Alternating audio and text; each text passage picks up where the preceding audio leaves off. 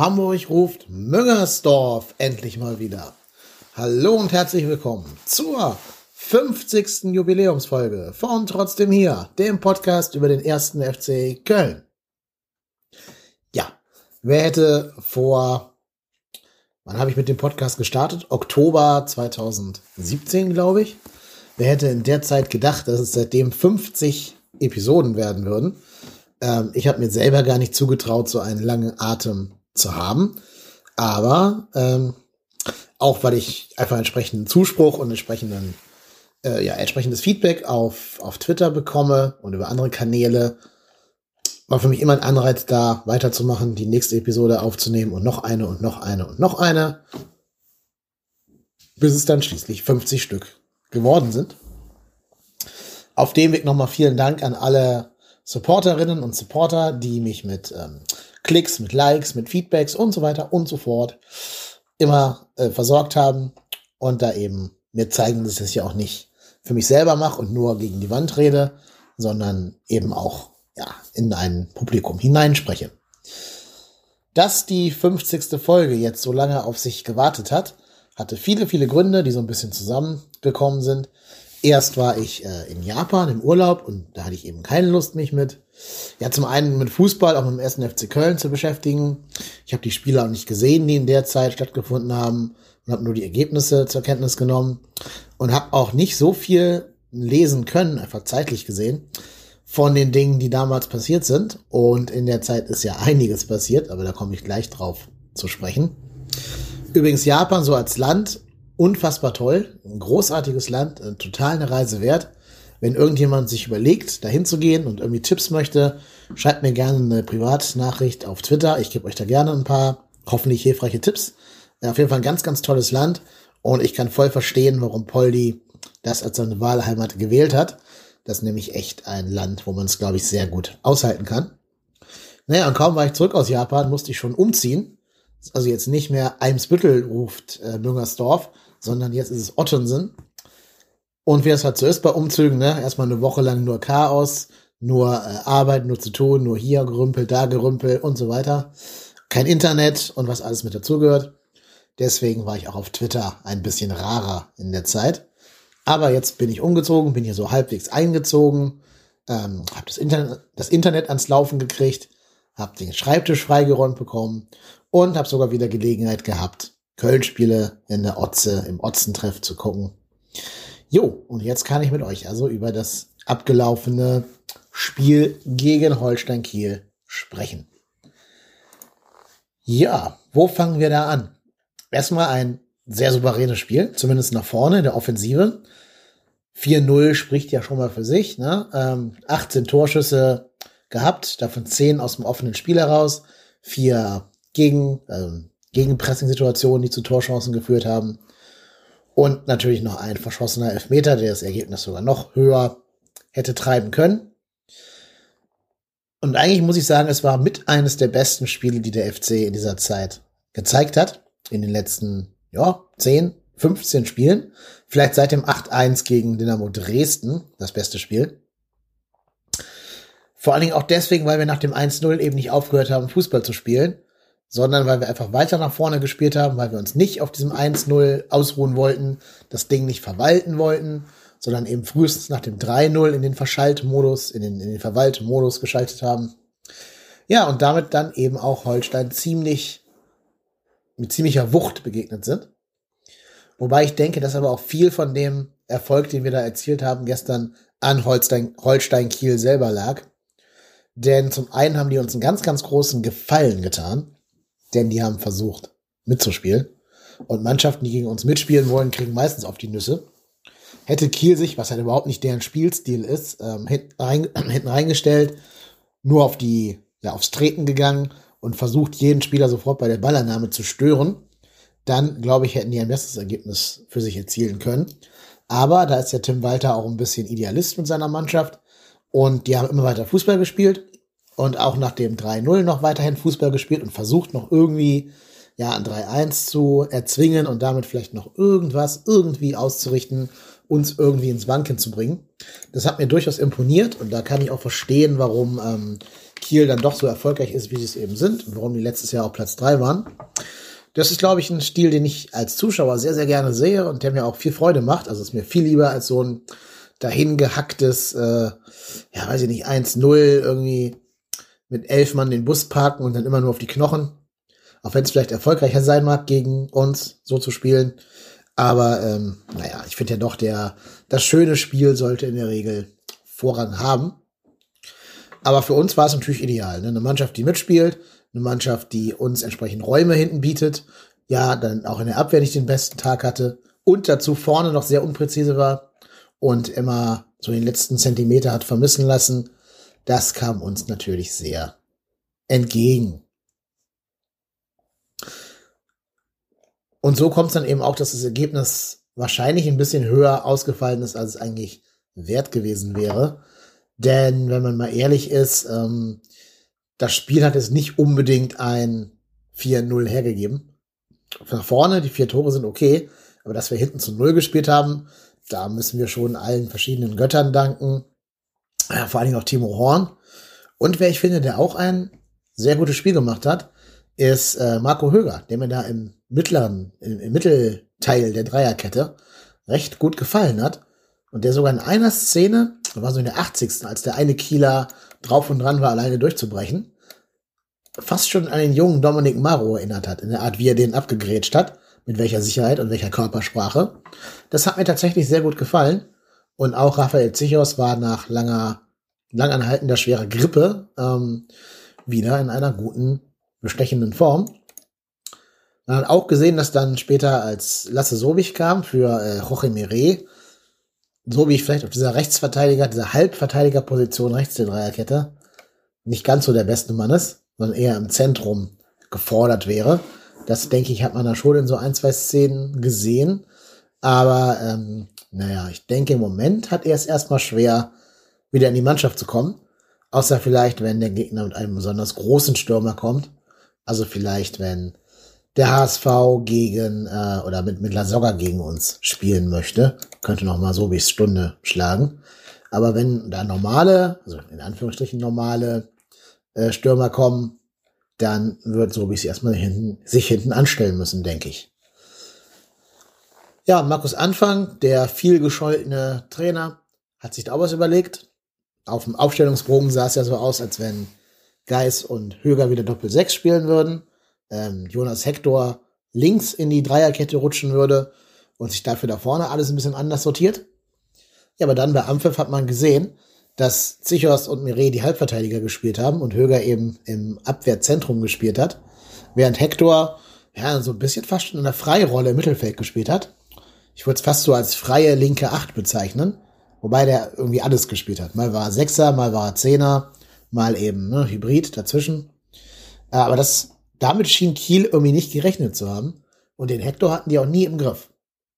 Weder bei seinem Tor, wo er da Mutterseelen allein hm, den Ball in Ruhe annehmen konnte und dann wirklich in, in ja, brillanter Torjäger-Manier Manier, den Ball an seinem Gegner vorbeizieht und dann beim Abschluss ein bisschen glücklich war, klar. Aber trotzdem ging an dem Spiel, ging äh, in dem Spiel ja alles über Hector. Der hat ja quasi so viele Tore und Torszenen inszeniert, dass man schon dachte, man hätte da irgendwie einen ja, äh, weiß ich nicht, den jungen Bruder von Lionel Messi der zweiten deutschen Bundesliga vor sich.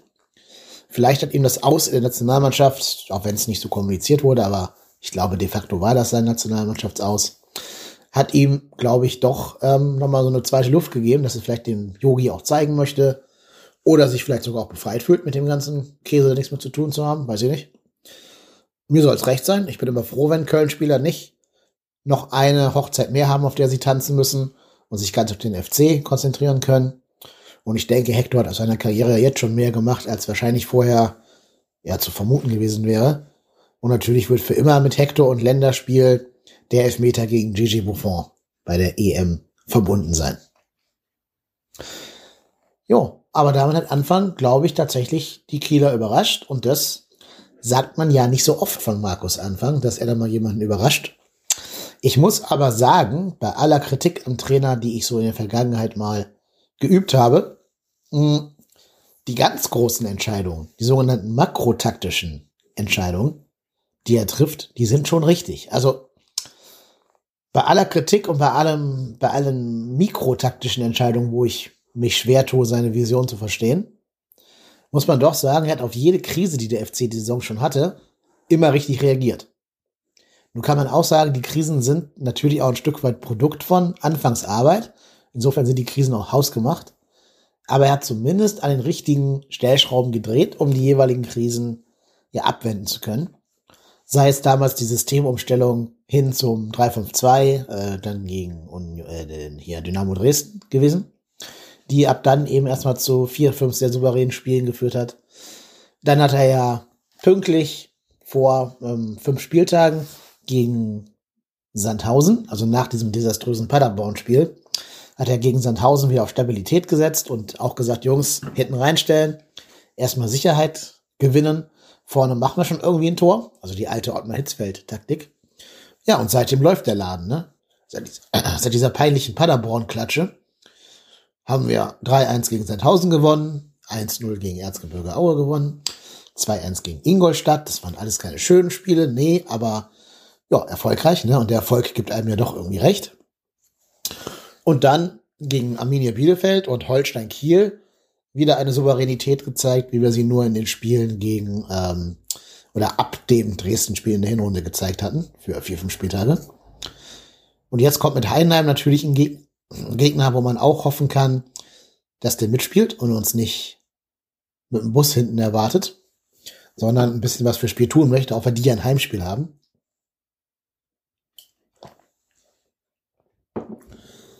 Ja, und dann kommt das Nachholspiel gegen Duisburg. Ähm, ich habe eh mich so ein bisschen vor dem Spieltag gefragt, ob die Mannschaft gut damit klarkommt, dass sie jetzt so lange spielfrei hatte.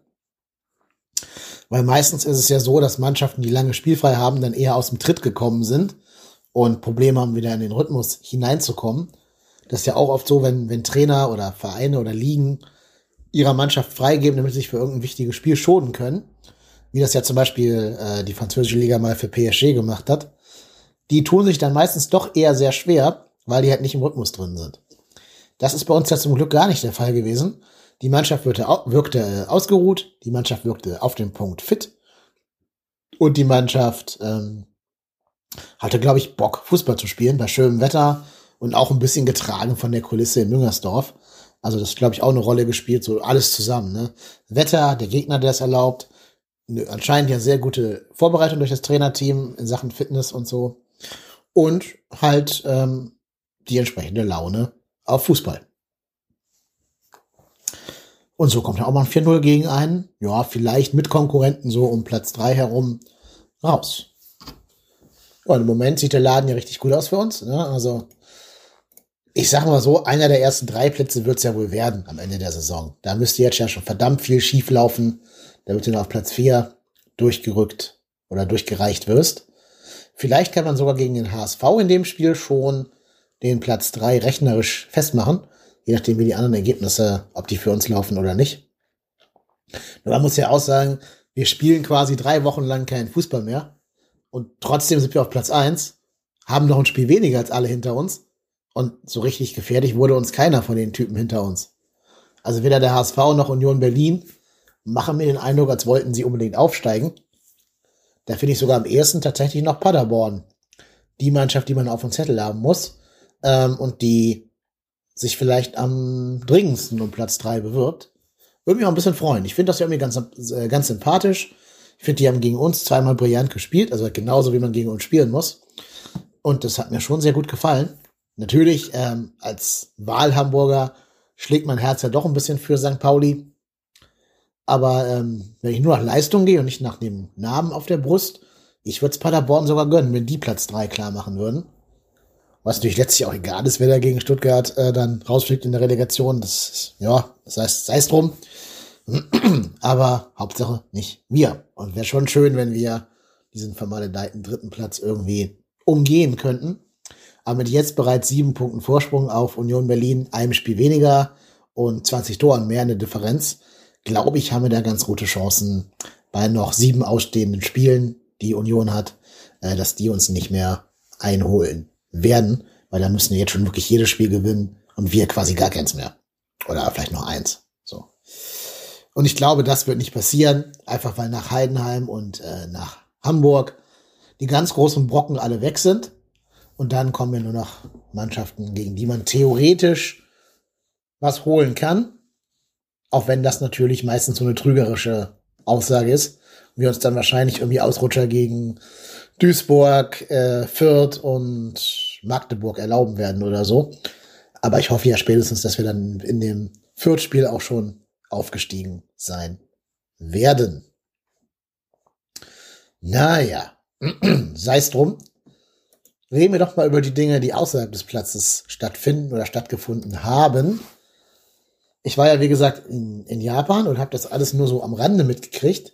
Aber als ich dann aus der Maschine gestiegen bin, habe ich ja zwischenzeitlich schon gedacht, ich wäre aus Versehen anstatt ins Flugzeug in den DeLorean gestiegen und hätte dann eine Zeitreise in die Vergangenheit gemacht, ins Jahr 2003, wo der erste FC Köln in der zweiten Liga spielt, wo der FC Köln einen Trainer hat, der bei jeder Niederlage schon so gefühlt rausgeschrieben wird, wo der FC Köln Chaos hat, ein in sich gespaltener Verein ist und ja, einen Präsidenten hat, der in der Mitgliedschaft nicht sehr gut gelitten ist, wo es so Grabenkämpfe innerhalb des Mitgliederrates gibt oder des Aufsichtsrates gibt ähm, und wo ein Sportchef so ein bisschen, ja, ich will nicht sagen überfordert wirkt, aber so wirkt, als wenn er auf die ganze Scheiße gar keinen Bock hätte und sich da auch relativ stark raushält, nachdem er die ganzes, das ganze Fass ja erstmal ins Rollen gebracht hat.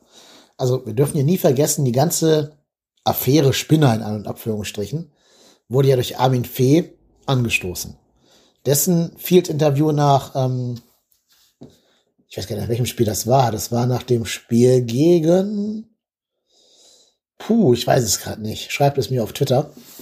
Ich glaube gegen Sandhausen. Auf jeden Fall, der ist ja ins Rollen gebracht. Ne? Er hat ja Spinner, ohne ihn namentlich zu nennen, angezählt. Und von da haben die Dinge ja eine eigene Dynamik angenommen. Auch natürlich durch diverse geleakte WhatsApp-Nachrichten und so. Aber das ist so eine Sache von Werner Spinner, die ich nicht verstehe. Also, ich habe ja immer große Stücke auf äh, Spinner gehalten in der erfolgreichen Zeit. Und ich finde auch am Anfang war er ein anderer Präsident als am Ende. Ich weiß nicht, was sich bei ihm getan hat, dass der da so anders ist am Ende. Viele sagen ja, die Herz-OP habe ihn verändert. Das kann ich mir noch gut vorstellen, wenn man einmal mit der eigenen Sterblichkeit konfrontiert wird, dass man da vielleicht irgendwie sich so als Persönlichkeit verändert. Kann gut sein, weiß ich nicht, habe ich noch nie in meinem Leben getan, sowas. Es kann auch sein, dass der sportliche Erfolg in der äh, Osako-Saison ihm zum oder in den Kopf gestiegen ist und er dachte, er wäre so der große Sonnenkönig, der nur richtige Entscheidungen trifft oder so. Aber es ist halt schon äußerst dubios, wenn ich dann meinem, meinen beiden Kollegen schreibe, hier, feuer irgendwen, mir ist egal, wen habt, so schmeiß mal einen raus. Also, was ist denn das für eine Aussage? Entweder ich habe substanzielle Kritik an der Arbeit von Vorstand oder Trainer und dann kann ich die benennen und die Konsequenz fordern. Oder ich will irgendwie vielleicht Aktionismus äh, demonstrieren und ein Zeichen setzen in anderen Abführungsstrichen. Ja, und dann ist mir egal, wenn ich rausschmeiß. Klar, dann kann es irgendwen treffen. Und ich glaube, genau das war hier der Fall. Ja, aber auf Grundlage dessen kann man ja nur kein, kein Millionenunternehmen wie so ein Fußballverein führen.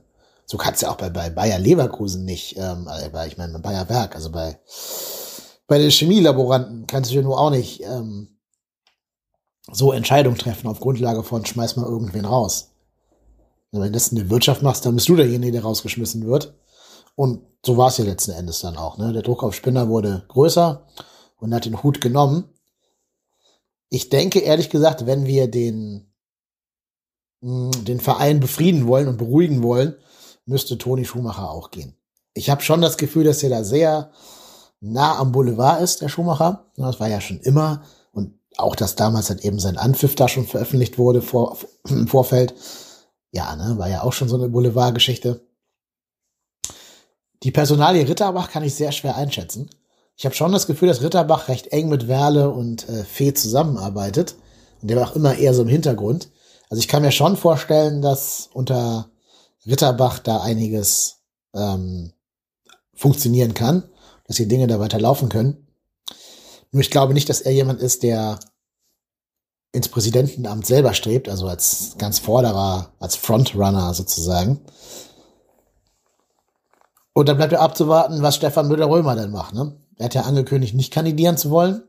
Das halte ich ihm auch in Ehren, aber Ankündigung und Tun sind immer erstmal zwei Dinge. Also ne, getreu dem Motto, was, was interessiert mich mein Geschwätz von gestern, muss man erstmal abwarten, was der Mann machen wird. Und ich glaube auch, dass der kein guter Präsident für den FC war, wäre.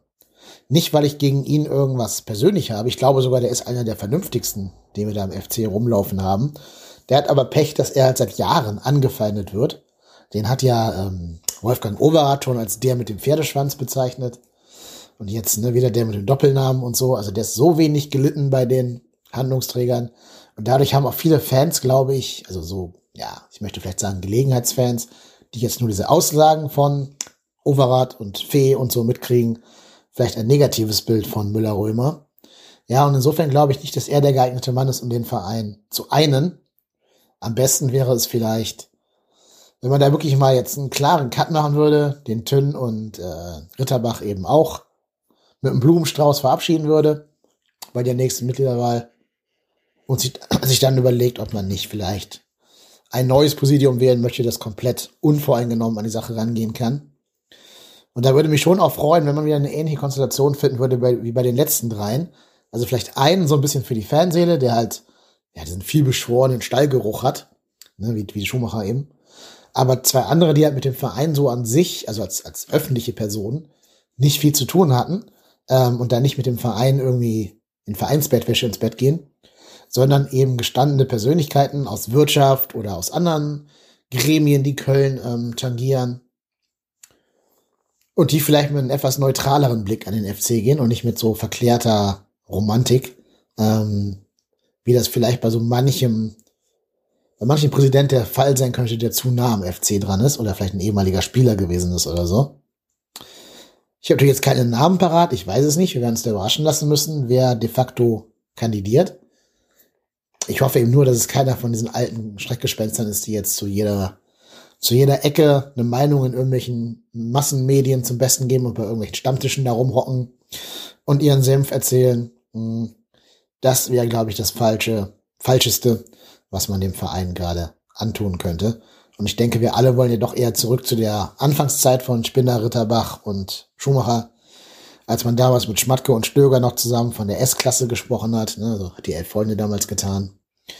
Und einfach Ruhe in der Kiste hatte. Ja, das wäre jedenfalls mein Wunsch, aber da werde ich nochmal drüber reden, wenn das Ganze ein bisschen näher rückt und man sich da eher mit entscheiden muss. Ansonsten finde ich Müller-Römer in Opposition sogar, also Opposition in Anführungsstrichen gibt es natürlich im Verein nicht, aber in so einer Teufel auf der Schulter Position oder Advocatus Diaboli äh, Funktion ein bisschen besser als als Präsidenten oder als jetzt Interimspräsidenten. Naja, so. Das war jetzt nicht die längste Folge. Trotz der langen Absenz habe ich gerade nicht viele Dinge, die ich jetzt unbedingt erzählen möchte, auch weil ich das Gefühl habe,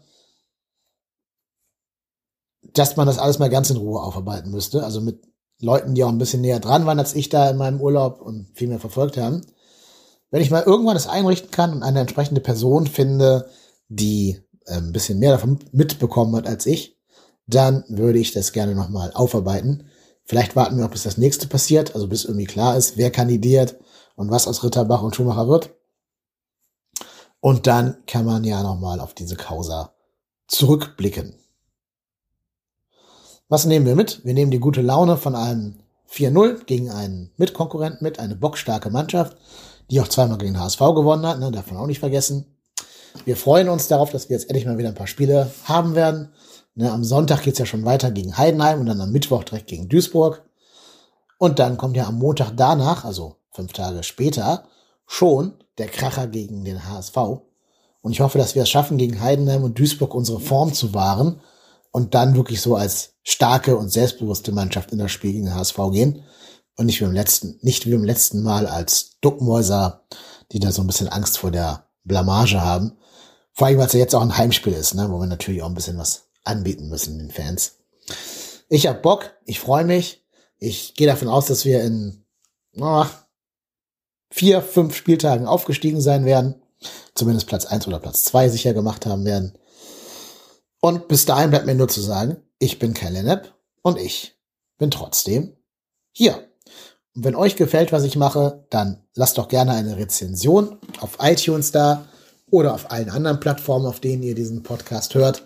Gebt mir Retweets und Likes und sonstige Interaktionen auf Twitter und ja, ne, verteilt die Kunde, dass es diesen Podcast gibt und dass ihr den vielleicht ganz gut findet, wenn ihr ihn immer noch hört. Und alles, was ihr so tut mit diesem Podcast, also alles, was ihr an, ähm, alles, was ihr an Interaktionen eben zum Besten gebt, das hilft, den Podcast bekannter zu machen.